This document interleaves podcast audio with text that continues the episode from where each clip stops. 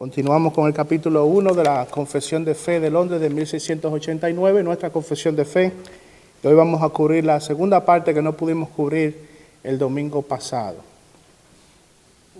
Vamos hermanos a segunda de Timoteo, capítulo 3, versos 16 y 17. Es el pasaje que hemos estado utilizando como base para nuestro estudio. Este capítulo 1 que trata sobre las sagradas escrituras.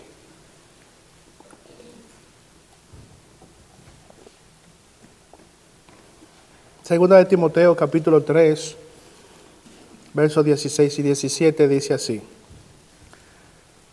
Toda escritura es inspirada por Dios y útil para enseñar, para reprender, para corregir, para instruir en justicia, a fin de que el hombre de Dios sea perfecto equipado para toda buena obra. Vamos a orar. Oh Padre eterno que estás en las alturas de los cielos, dice tu palabra que si nosotros siendo malos sabemos dar buenas dádivas a nuestros hijos, cuánto más tú no nos darás tu espíritu a aquellos que lo pidamos. Es nuestro ruego en esta mañana que en tu misericordia tú nos des tu espíritu y nos ayudes a entender las escrituras, a aprender más de las escrituras, de tu palabra, para que ellas nos lleven a amarte más y adorarte más, Señor. Te pedimos esto en esta mañana, por los méritos de Cristo Jesús. Amén.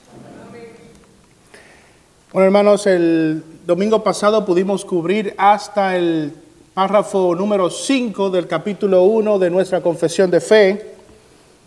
Eh, el domingo pasado comencé respondiendo a una pregunta que se me hizo. Tengo hoy dos preguntas que se me hicieron, pero voy a dejarlas para el final, porque estas preguntas necesitan una explicación un poco más extensa. Entonces quiero asegurarme de que voy a cubrir el material de hoy.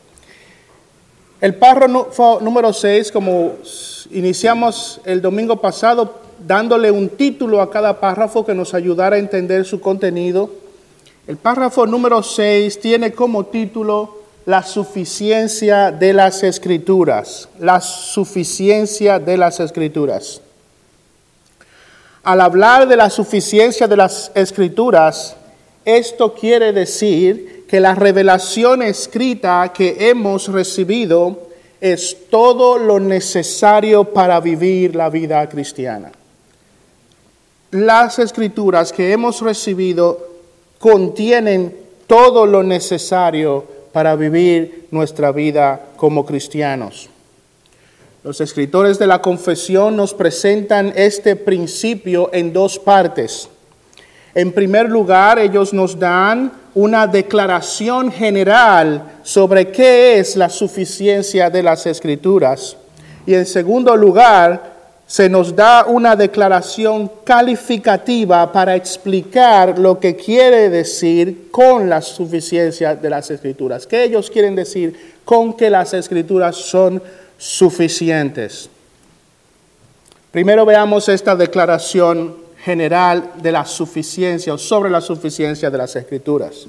Dice el párrafo 6, todo el consejo de Dios tocante a todas las cosas necesarias para su propia gloria, la salvación del hombre, la fe y la vida están expresamente expuestos o necesariamente contenido en las sagradas escrituras, las cuales a las cuales nada en ningún momento ha de añadirse ni por nueva revelación del Espíritu, ni por las tradiciones de los hombres.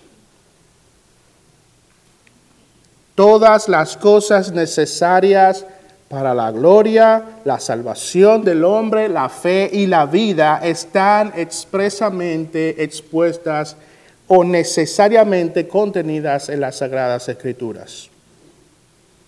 Esta declaración nos enseña que la Biblia es suficiente para darnos todo lo necesario para dar la gloria a Dios. para conocer lo necesario para la salvación de los hombres, para vivir la vida de fe. Esto implica que no es necesario ya agregar nada más a las escrituras. No necesitamos, hermanos, refugiarnos para vivir nuestra vida cristiana. No necesitamos refugiarnos ni en la psicología, ni en la filosofía, ni en ninguna otra ciencia humana. Las escrituras contienen todo lo necesario para vivir la vida cristiana. Las escrituras son suficientes. Ahora los escritores de la confesión de fe pasan luego a darnos una declaración calificativa de la suficiencia. ¿De qué quiere decir la suficiencia de las escrituras?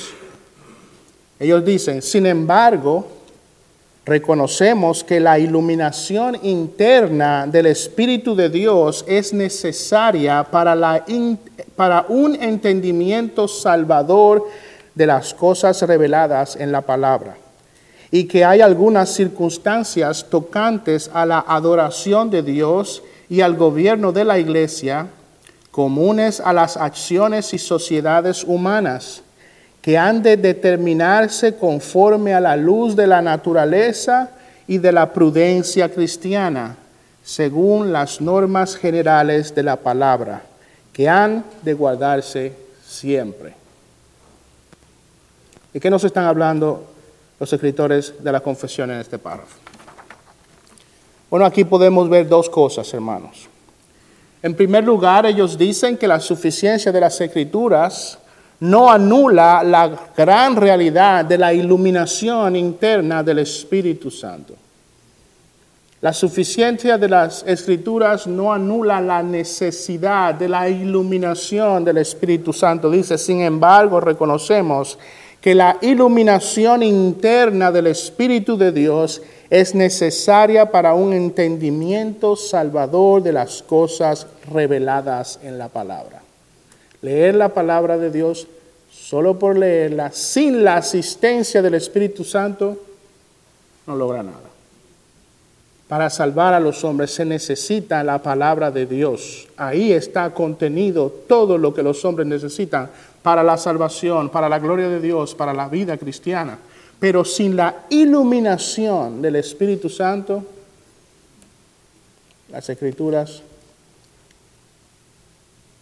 no lograrán eso. Hay personas en grandes universidades, hay grandes eruditos de las escrituras, conocen la Biblia de tapa a tapa y no son salvos, no creen en ella la ven como un libro de ciencia normal, un libro de historia o algo a analizar. Carecen de la iluminación del Espíritu Santo. La obra iluminadora del Espíritu Santo es necesaria para que las personas comprendan la verdad contenida en las Escrituras, tanto de manera salvífica inicialmente, como posteriormente para su aplicación en nuestra vida diaria. Necesitamos la iluminación del Espíritu Santo. En segundo lugar, la suficiencia de las escrituras no elimina la necesidad del sentido común. La, suficiencia de las escrituras no elimina la necesidad del sentido común. Dicen los escritores, hay algunas circunstancias que han de determinarse conforme a la luz de la naturaleza y de la prudencia cristiana, según las normas generales de la palabra que han de guardarse siempre. La suficiencia de las escrituras no significa que necesitamos tener un capítulo y un versículo para absolutamente todas las cosas. Hay circunstancias que nos llaman a la prudencia cristiana, que nos llaman y que han de ser, eh, determinarse conforme a la luz de la naturaleza.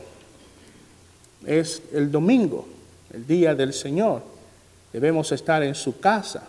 Él nos ordena tal cosa. Es uno de los mandamientos. Pero hay un tornado afuera.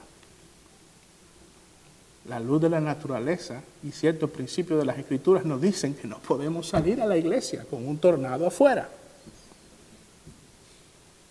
Mira, la Biblia no tiene que decir, si hay un tornado afuera, no salgas.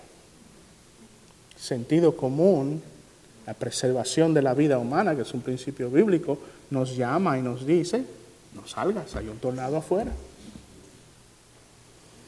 ¿Por qué nosotros venimos a la iglesia a las 7 y 30 de la noche y no venimos a las 11 de la noche? Porque hay un asunto de sentido común.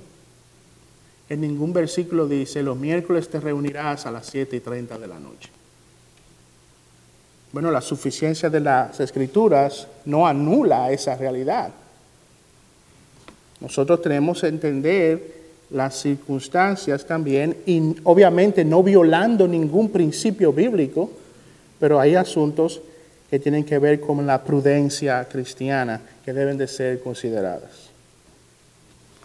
Ahora, esta calificación no pretende socavar otros principios, ni tampoco significa que los elementos del culto se dejen a la fantasía de los hombres o que la vida de la iglesia en lo que respecta a su gobierno deba ser regulada por el pragmatismo.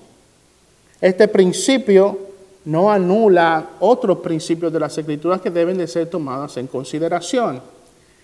Y eso no implica lo que acabamos de leer, que ahora todo sobre la vida cristiana debe dejarse a la imaginación de los hombres.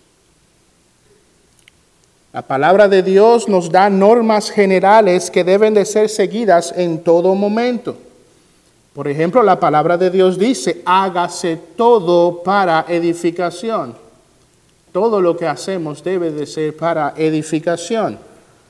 También dice que todo se haga decentemente y en orden.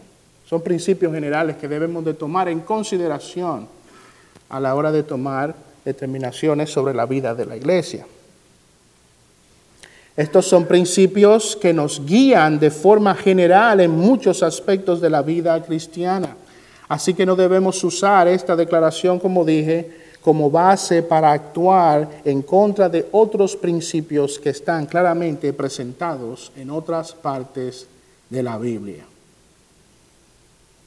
La suficiencia de las escrituras no elimina la necesidad del sentido común, pero el sentido común no suplanta a las escrituras, no suplanta a las escrituras. Muy bien, el párrafo 7 entonces pasa a hablarnos de la claridad o la perspicuidad de las escrituras. La perspicuidad o la claridad de las escrituras. Dice así el párrafo 7. Todas las cosas contenidas en las escrituras son igualmente claras en sí mismas. Perdón, no todas las cosas contenidas en las escrituras son igualmente claras en sí mismas, ni son igualmente claras para todos.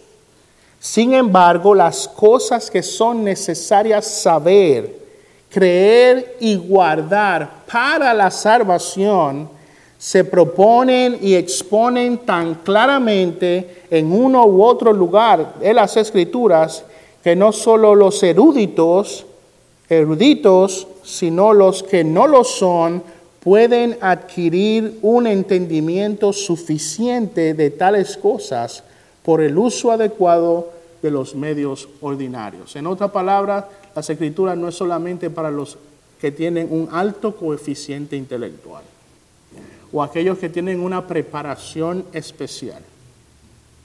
Todo lo necesario para la salvación está claramente expresado y presentado en las escrituras.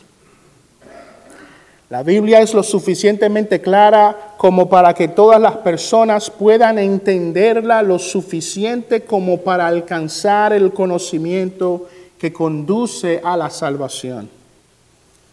Obviamente esto no implica que se pueda alcanzar una comprensión profunda y completa de todo lo que dice la Biblia. El mismo Pedro, en segunda de Pedro, capítulo 3, versículo 16, dice que Pablo escribió en sus epístolas cosas entre las cuales hay algunas difíciles de entender. Hay cosas en las escrituras que son difíciles de entender. Ahora, aunque hay en las escrituras cosas difíciles de entender, todo hombre puede alcanzar una comprensión suficiente de las escrituras como para ser salvo. No hay nada en las escrituras que sea necesario para la salvación que esté oculto o que necesite de grados extraordinarios de estudio o habilidades grandes, extraordinarias. No. Aquellas cosas que son necesarias para la salvación están claramente expresadas y contenidas en las Escrituras. Segunda de Pedro, capítulo 1, versículo 19 dice, tenemos la palabra profética más segura, a la cual hacéis bien en prestar atención tenemos la palabra profética más segura, a la cual hacéis bien en prestar atención, como una lámpara que brilla en el lugar oscuro, hasta que el día de, despunte y el lucero de la mañana aparezca en vuestros corazones. Ese es uno de los llamados que hacemos a los incrédulos. Presten atención a las sagradas escrituras porque ella contiene lo necesario para dar el conocimiento que ha de llevar a la salvación. La palabra presenta con claridad meridiana todo lo que el hombre necesita conocer para que con la influencia del Espíritu Santo pueda ser salvo. Hermanos, y debemos también tener en consideración esta, este principio a la hora de presentar el Evangelio a otros. Porque en ocasiones podemos vernos tentados a utilizar otros medios o otras fórmulas. Nuestra confianza absoluta está en el contenido de las sagradas escrituras. Nosotros nos debemos de suscribir a lo que dice la palabra de Dios. No venir con fábulas, con cuentos, con experiencias a la hora de presentar el Evangelio. Las escrituras es clara y suficiente para que todos los hombres, siendo llevados por el Espíritu Santo, puedan conocer lo necesario para ser salvos. Las escrituras y solo las escrituras.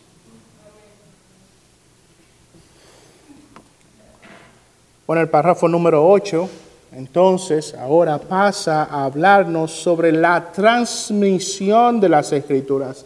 La transmisión de las escrituras. Dice así el párrafo 8. El Antiguo Testamento en hebreo, que era el idioma del pueblo de Dios en la antigüedad, y el Nuevo Testamento en griego, que en el tiempo en que fue escrito era el idioma más generalmente conocido entre las naciones, siendo inspirados inmediatamente por Dios y mantenidos puros a lo largo de todos los tiempos por su especial cuidado y providencia, son por lo tanto auténticos, de tal forma que en toda controversia religiosa la iglesia debe recurrir a ellos como autoridad determinante. En este párrafo, hermano, lo primero que los escritores de la confesión nos dicen sobre la transmisión de las escrituras es que Dios en su providencia utilizó, utilizó los idiomas hebreo y griego para la producción de los libros originales. Y que estos, dicen ellos, y muestran las escrituras, que han sido mantenidos puros a lo largo de todos los tiempos por el, el cuidado especial de Dios.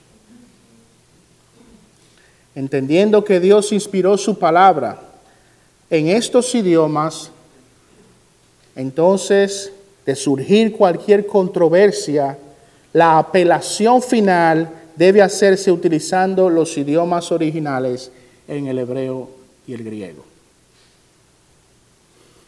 En segundo lugar, los escritores de la confesión nos presentan entonces la necesidad de las traducciones. La necesidad de las traducciones. Dice así. Pero, debido a que estos idiomas originales no son conocidos por todo el pueblo de Dios, que tiene derecho a las escrituras e interés en las mismas, y se le manda a leerlas y a escudriñarlas en el temor de Dios, han de traducirse a la lengua común de todas las naciones a la que sean llevadas para que morando abundantemente la palabra de Dios en todos, puedan adorarle de manera aceptable y para que por la paciencia y consolación de las escrituras tengan esperanza. En resumen, este, esta porción del párrafo nos está hablando sobre la necesidad que hay de que hayan traducciones de las Sagradas Escrituras al lenguaje común que nosotros y que otras naciones hablan. Imagínense que la Biblia existía solo en hebreo y en griego. ¿Cómo la hemos de leer? Es necesario que se traduzcan las palabras de Dios. Ahora puede surgir una pregunta con respecto a las traducciones de la Biblia. Y la pregunta que puede surgir es, ¿podemos nosotros confiar en nuestra Biblia en el español? Ese es uno de los argumentos que muchas personas utilizan para desestimar la autoridad de las escrituras. ¿Podemos nosotros confiar en nuestra Biblia en español? Bueno, la respuesta es que sí. Sí, podemos confiar en las traducciones de la Biblia en la medida en que ellas reflejen los escritos originales. Obviamente, la iglesia debe asegurarse de que nuestras traducciones de la Biblia son fieles al original. Debemos indagar y ver qué dicen no solo los maestros y aquellos que se encargan de estas traducciones, sino también qué dice la iglesia sobre la traducción que se ha producido. ¿Qué dice la iglesia? Y luego vamos a ver por qué eso es importante. ¿Qué dice la iglesia sobre una traducción en específico?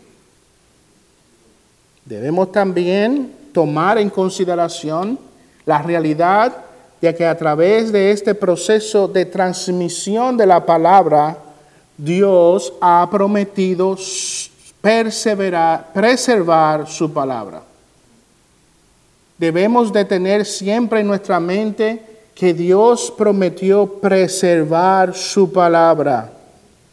Él dice que, eh, dicen los, eh, los escritores que Él tiene un cuidado especial de su palabra. Y dice las escrituras que el cielo y la tierra pasarían, pero su palabra no pasaría. Es una promesa que el Señor ha dicho. Y nosotros debemos confiar en eso. Debemos escudriñar que tienen las traducciones de las escrituras, que dice la iglesia, que dice aquellos que han participado en eso, indagar. Pero nosotros tenemos confianza en que el Señor prometió que todo habría de pasar, pero su palabra no habría de pasar. Él tiene cuidado de su palabra.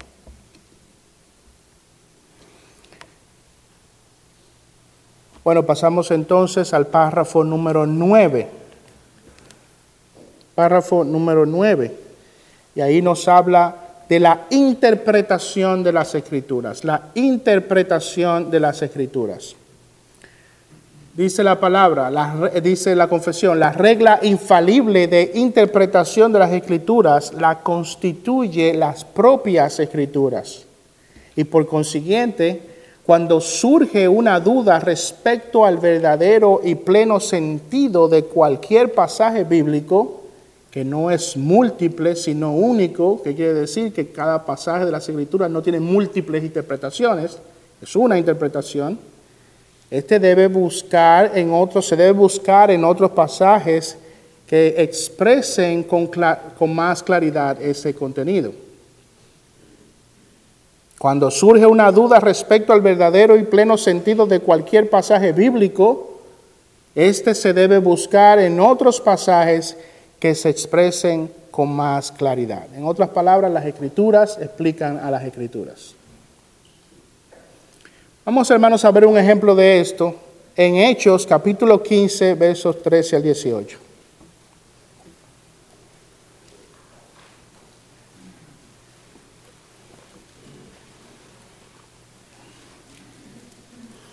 Dice así, Hechos capítulo 15, versos 13 al 18. Aquí se habla del concilio de Jerusalén. Allí los apóstoles y los ancianos se reunieron para considerar si los gentiles tenían o no que,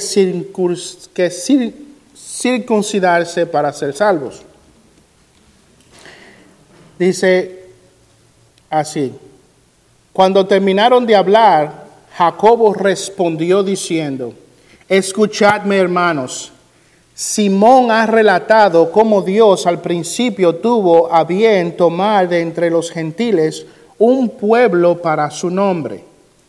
Y esto y con esto concuerdan las palabras de los profetas.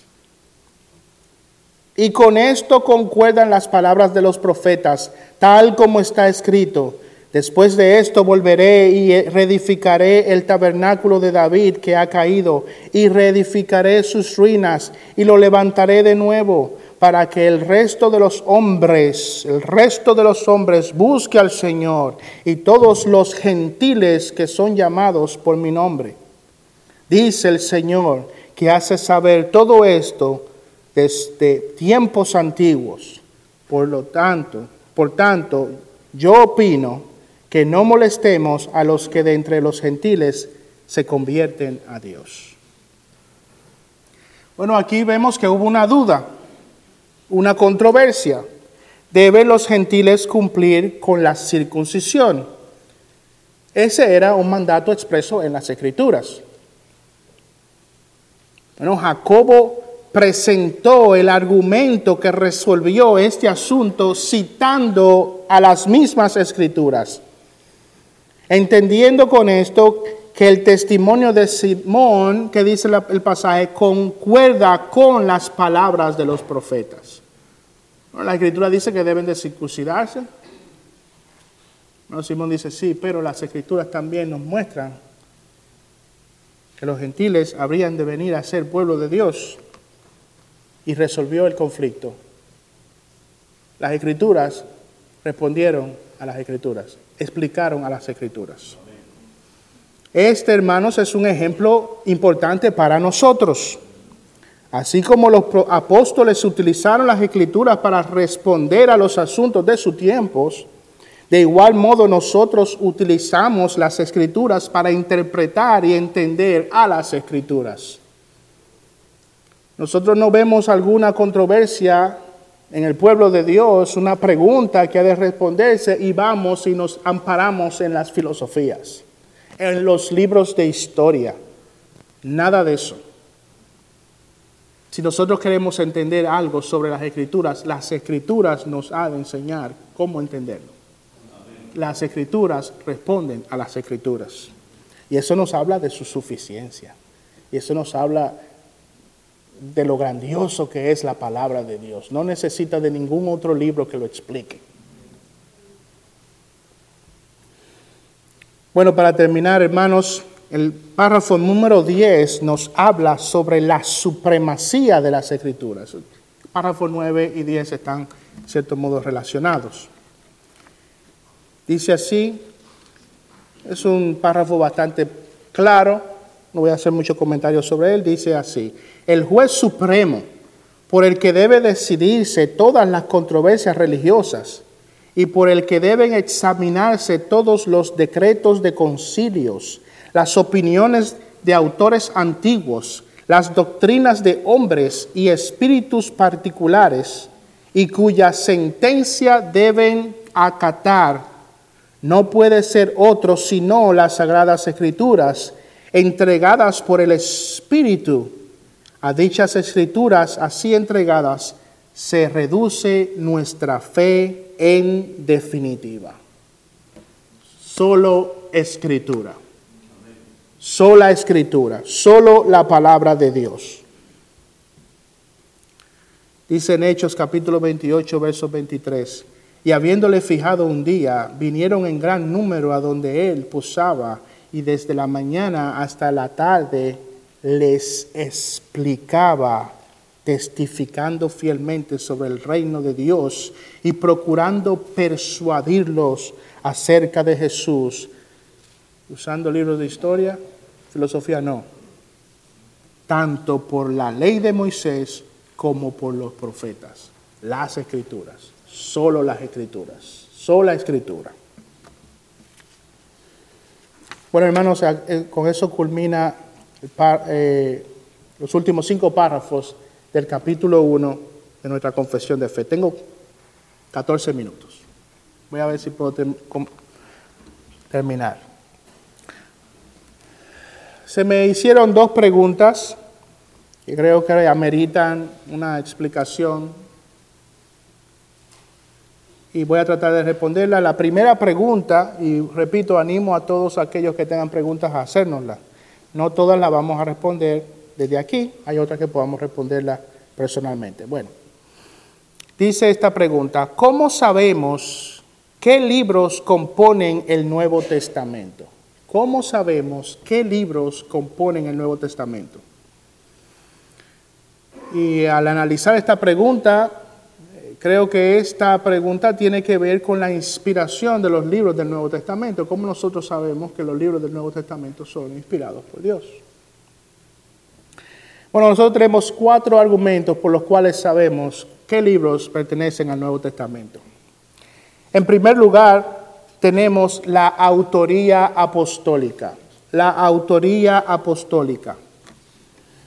Uno de los criterios principales para la aceptación de los libros del Nuevo Testamento en el canon que fueran de la, es que fueran de la autoría de un apóstol o de alguien autorizado por un apóstol. Los libros que están contenidos en el Nuevo Testamento debían ser o escritos por un apóstol o por alguien autorizado por un apóstol. Eso lo vemos, por ejemplo, en el caso de Marcos en relación a Pedro. Y Lucas, por ejemplo, en relación a Pablo. Ellos, quienes aunque no eran apóstoles, habían sido autorizados por ellos y por tanto sus escritos fueron aceptados. Cabe destacar que el Nuevo Testamento no restringe el título apóstol solo a los doce hombres que siguieron a Jesús desde el momento de su bautizo hasta el momento de su ascensión. Cuando fue necesario un reemplazo para Judas, los discípulos eligieron de entre aquellos que habían estado con Jesús desde el principio. O sea que los apóstoles eran más que solo los doce. También otros fueron reconocidos como apóstoles por ejemplo, a Jacobo, también se conoce como Santiago, el hermano de Jesús, se le llama apóstol en Gálatas capítulo 1, versos 18 y 19. Dice entonces, tres años después subí a Jerusalén para conocer a Pedro y estuve con él 15 días, pero no vi a ningún otro de los apóstoles, no vi a ningún otro de los apóstoles, sino a Jacobo, el hermano del Señor la cuestión de la autoría es importante debido a que Jesús prometió la ayuda del Espíritu Santo a sus apóstoles. Juan capítulo 14, versos 26 dice, mas el consolador, el Espíritu Santo, a quien el Padre enviará en mi nombre, Él os enseñará todas las cosas y os recordará todo lo que yo os he dicho. La promesa del Señor a sus apóstoles, el Espíritu vendrá y os enseñará todas estas cosas. Él les recordará todo lo que yo os he dicho. Juan capítulo 15, versos 26 a 27 dice, pero cuando venga el consolador a quien yo os enviaré del Padre, el Espíritu de verdad, el cual procede del Padre, Él dará testimonio acerca de mí, y vosotros daréis testimonio también, porque habéis estado conmigo desde el principio. Aquí vemos la promesa del Señor a sus apóstoles. El Espíritu de Dios vendrá y os recordará y os enseñará. Y ustedes serán mis testigos. El Señor prometió la ayuda del Espíritu Santo a sus apóstoles. Gracias a la ayuda del Espíritu Santo, si un escrito en particular procedía de un apóstol, entonces su autoría divina estaba garantizada. Esto significa que la mayoría de los libros del Nuevo Testamento habrían sido aceptados inmediatamente por el hecho de que vinieran de parte de los apóstoles a aquellos a quien el Señor prometió la asistencia del Espíritu Santo para eso. Los apóstoles escribieron los evangelios de Mateo y Juan, las trece cartas de Pablo, las doce cartas de Pedro, tres cartas de Juan y el libro de Apocalipsis, y eso nos lleva a un número de 21 de los 27 libros del Nuevo Testamento. Existe la posibilidad de que se agreguen Santiago, Judas y Hebreos, dependiendo de su autoría, la cual se cree, se cree que su autoría es apostólica. Y eso nos daría solo a los evangelios de Marco y Lucas y el libro de los Hechos sin una autoría apostólica definitiva. En general, hermanos, la autoría apostólica es uno de los elementos que podemos determinar para saber que un libro es parte del Nuevo Testamento. La segunda regla de fe, la segunda regla, el segundo elemento para determinar si un libro es parte del Nuevo Testamento es lo que se conoce como la regla de fe. Los primeros padres de la iglesia, como Ireneo, apuntaron a esta regla de fe como un criterio que distinguía a las enseñanzas verdaderas de las falsas presentadas por los herejes como los agnósticos. La regla de fe implica que la iglesia ha estado predicando el mismo mensaje que los apóstoles. Esto está en consonancia, hermanos, con lo que Pablo enseñó en Gálatas capítulo 1, versículo 8, cuando él dijo, pero si aún nosotros o un ángel del cielo os anuncia otro evangelio contrario al que os hemos anunciado, sea anatema. La palabra de Dios debe ser conforme al evangelio que nosotros hemos recibido de los apóstoles. Esa es la regla de fe. La regla de fe demanda que aquello que se enseña debe alinearse con lo que Jesús, los apóstoles enseñaron, así como el contenido del Antiguo Testamento. Pablo dice en Primera de Tesalonicenses, capítulo 2, verso 13, por esto también nosotros sin cesar damos gracias a Dios de que cuando recibisteis la palabra de Dios, que oíste de nosotros, esa palabra que ellos escucharon de los apóstoles, ellos la recibieron, la aceptaron como la palabra no de hombres, sino como lo que es, como lo que realmente es, dice el pasaje, la palabra de Dios. La palabra de Dios.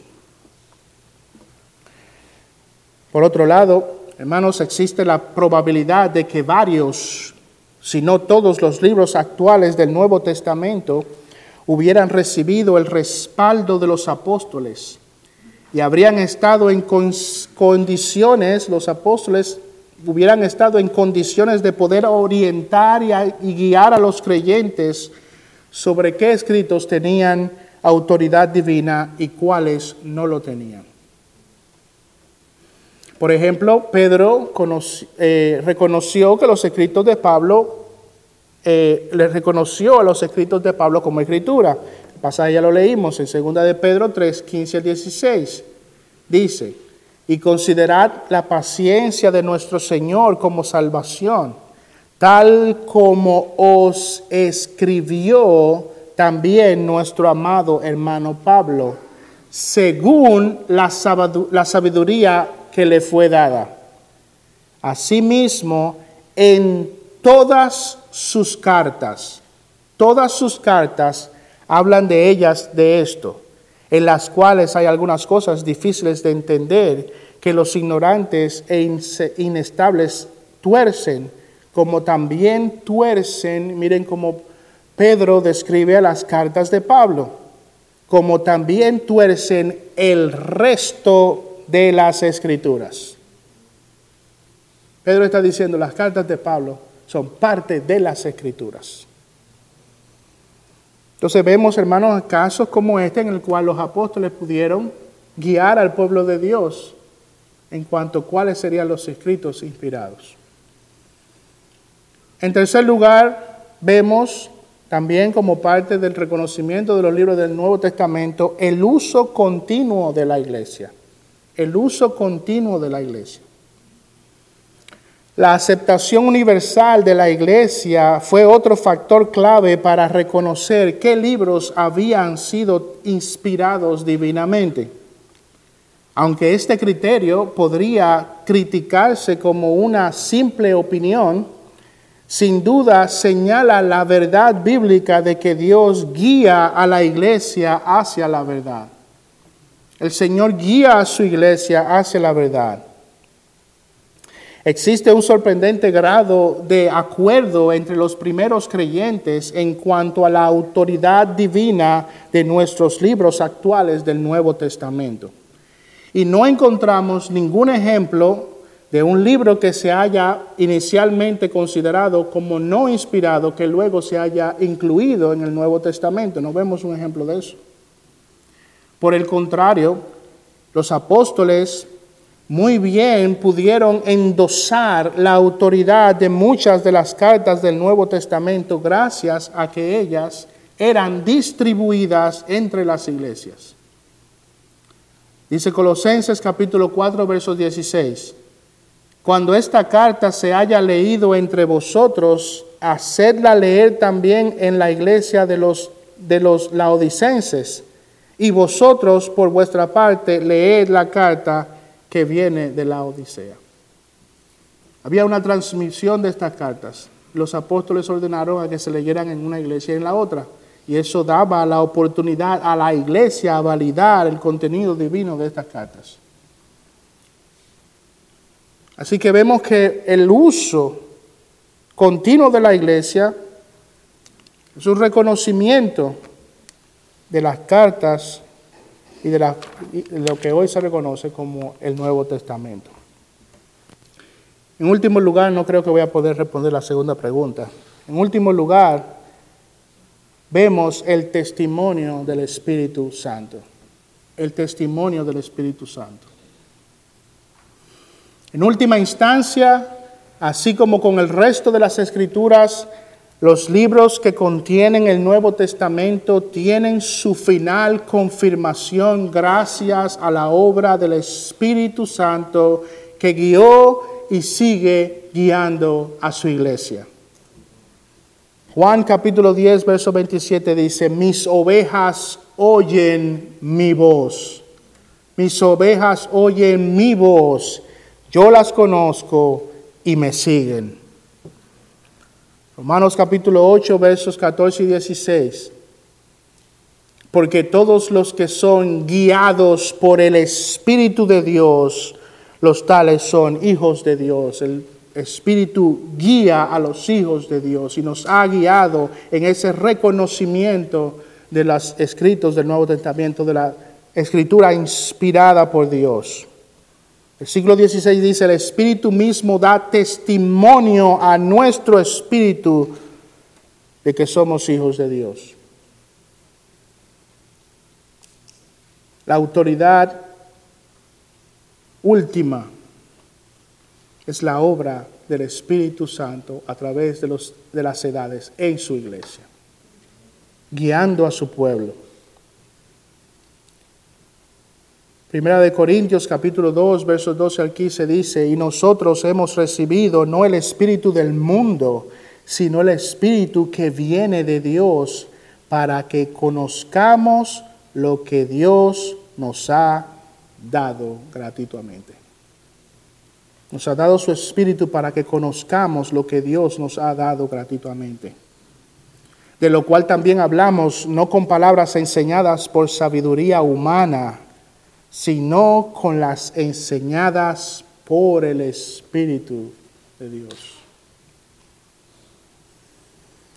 Bueno, hermanos, vimos la autoría apostólica, la regla de la fe, el uso continuo de la iglesia y el testimonio del Espíritu Santo como evidencias contundentes de cuáles libros forman parte del Nuevo Testamento. No me va a dar tiempo para responder la última pregunta, así que vamos a terminar aquí, hermanos. Oremos.